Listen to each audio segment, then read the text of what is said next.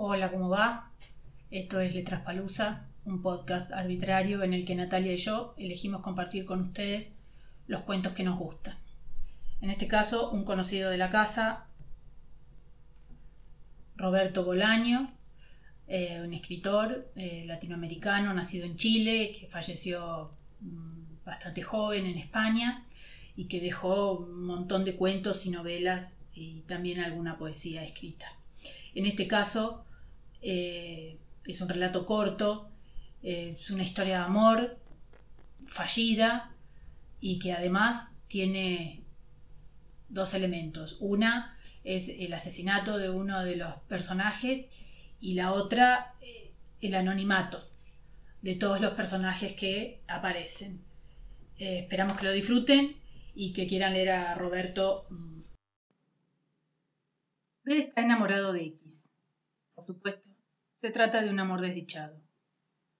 B, en una época de su vida, estuvo dispuesto a hacer todo por X, más o menos lo mismo que piensan y dicen todos los enamorados.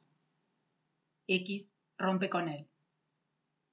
X rompe con él por teléfono. Al principio, por supuesto, B sufre, pero a la larga, como es usual, se repone. La vida, como dicen las telenovelas, continúa. Pasan los años.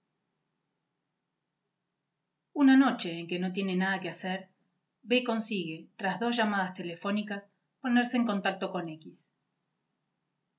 Ninguno de los dos es joven, y eso se nota en sus voces que cruzan España de una punta a la otra.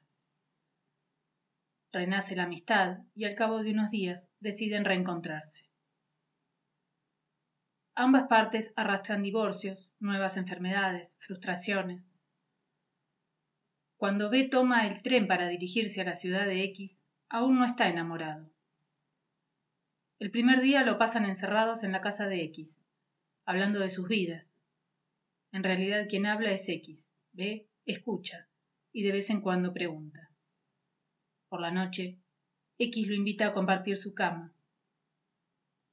B en el fondo no tiene ganas de acostarse con X, pero acepta. Por la mañana, al despertar, B está enamorado otra vez. ¿Pero está enamorado de X o está enamorado de la idea de estar enamorado? La relación es problemática e intensa. X cada día bordea el suicidio. Está en tratamiento psiquiátrico. Pastillas, muchas pastillas, que sin embargo en nada ayudan. Llora a menudo y sin causa aparente. Así que B cuida a X. Sus cuidados son cariñosos, diligentes, pero también son torpes. Sus cuidados remedan los cuidados de un enamorado verdadero. B no tarda en darse cuenta de esto, Intenta que salga de su depresión, pero solo consigue llevar a X a un callejón sin salida, o que X estima sin salida. A veces, cuando está solo o cuando observa a X dormir, B también piensa que el callejón no tiene salida. Intenta recordar a sus amores perdidos como una forma de antídoto. Intenta convencerse de que puede vivir sin X, de que puede salvarse solo, una noche X le pide que se marche. Y B coge el tren y abandona la ciudad. X va a la estación a despedirlo. La despedida es afectuosa y desesperada. B viaja en litera, pero no puede dormir hasta muy tarde. Cuando por fin cae dormido, sueña con un mono de nieve que camina por el desierto. El camino del mono es limítrofe abocado probablemente al fracaso. Pero el mono prefiere no saberlo y su astucia se convierte en su voluntad. Camina de noche, cuando las estrellas heladas barren el desierto. Al despertar, ya está en la estación de Sants, en Barcelona. B cree comprender el significado del sueño, si lo tuviera, y es capaz de dirigirse a su casa con un mínimo consuelo. Esa noche llama a X y le cuenta su sueño, X no le dice nada. Al día siguiente vuelve a llamar a X, y al siguiente. La actitud de X es cada vez más fría, como si con cada llamada B se estuviera alejando en el tiempo. Estoy desapareciendo, piensa B. Me está borrando, y sabe qué hace y por qué lo hace. Una noche B amenaza a X con tomar un tren y plantarse en su casa al día siguiente. Ni se te ocurra, le dice X. Voy a ir, dice B. Ya no soporto estas llamadas telefónicas. Quiero verte la cara cuando te hablo. No te abriré la puerta, dice X, y luego cuelga. B no entiende nada.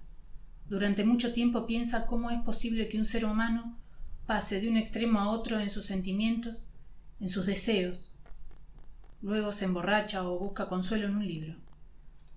Pasan los días.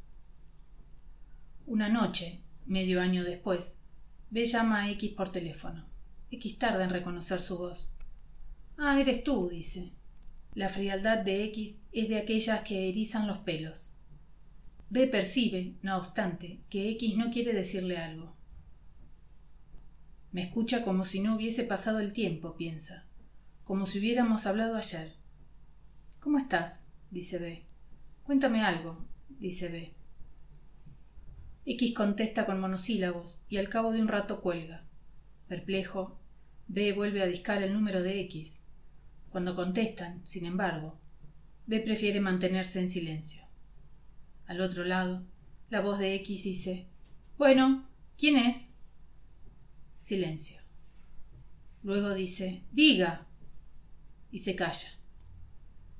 El tiempo, el tiempo que separaba a B de X y que B no lograba comprender, pasaba por la línea telefónica. Se comprime, se estira, deja de ser parte de su naturaleza. B, sin darse cuenta, se ha puesto a llorar. Sabe que X sabe que es él quien llama. Después, silenciosamente, cuelga. Hasta aquí la historia es vulgar. Lamentable, pero vulgar. B entiende que no tiene que telefonear nunca más a X. Un día llaman a la puerta y aparecen A y Z. Son policías y desean interrogarlo. B inquiere el motivo. A es remiso a decírselo. Z, después de un torpe rodeo, se lo dice. Hace tres días, en el otro extremo de España, alguien ha asesinado a X. Al principio, B se derrumba. Después comprende que él es uno de los sospechosos, y su instinto de supervivencia lo lleva a ponerse en guardia. Los policías preguntan por dos días en concreto. B no recuerda qué ha hecho, a quién ha visto en esos días. Sabe, cómo no lo va a saber, que no se ha movido de Barcelona, que de hecho no se ha movido de su barrio y de su casa, pero no puede probarlo. Los policías se lo llevan. B pasa la noche en la comisaría. En un momento del interrogatorio cree que lo trasladarán a la ciudad de X y la posibilidad extrañamente parece seducirlo, pero al final eso no sucede. Toman sus huellas dactilares y piden autorización para hacerle un análisis de sangre. B acepta. A la mañana siguiente lo dejan irse a su casa. Oficialmente, B no ha estado detenido. Solo se ha presentado a colaborar con la policía en el esclarecimiento de un asesinato. Al llegar a su casa, B se echa en la cama y se queda dormido de inmediato.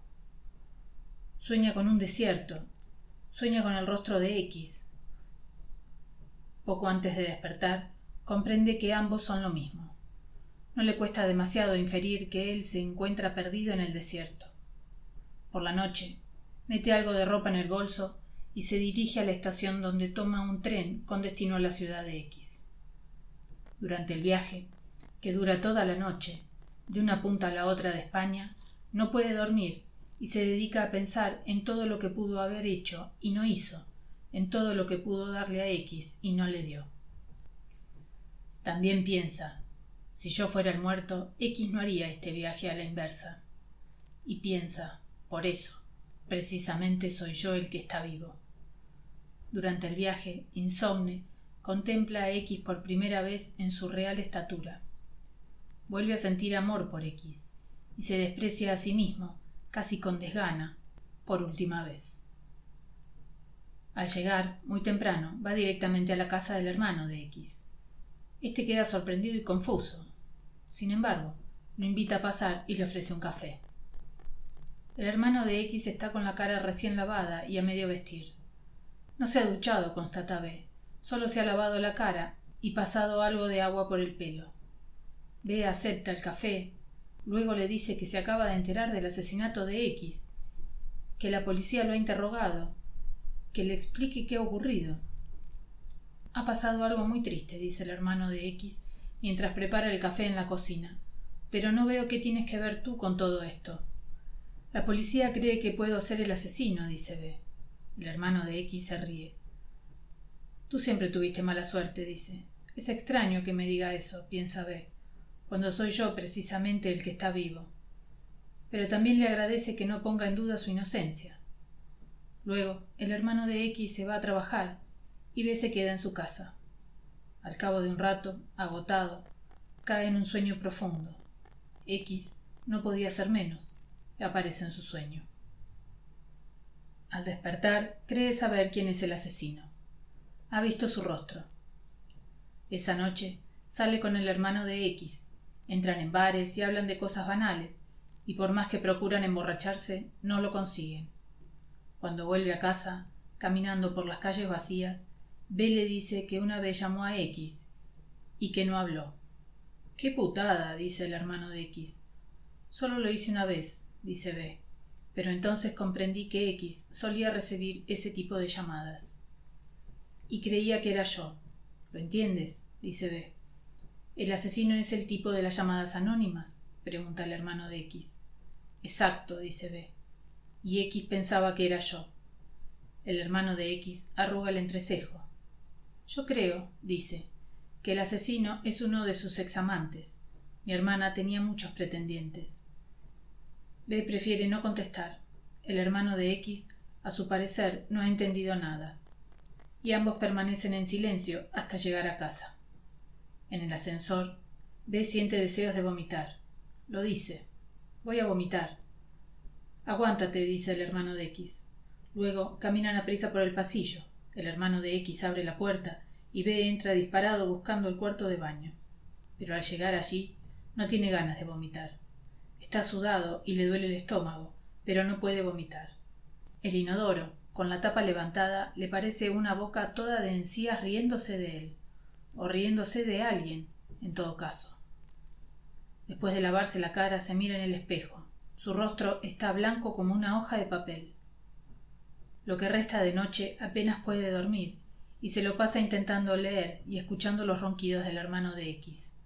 Al día siguiente se despide B vuelve a Barcelona. Nunca más visitaré esta ciudad, piensa, porque X ya no está. Una semana después, el hermano de X lo llama por teléfono para decirle que la policía ha cogido al asesino.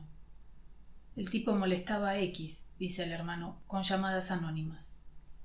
B no responde. Un antiguo enamorado, dice el hermano de X. Me alegro saberlo, dice B. Gracias por llamarme. Luego el hermano de X cuelga y B se queda solo.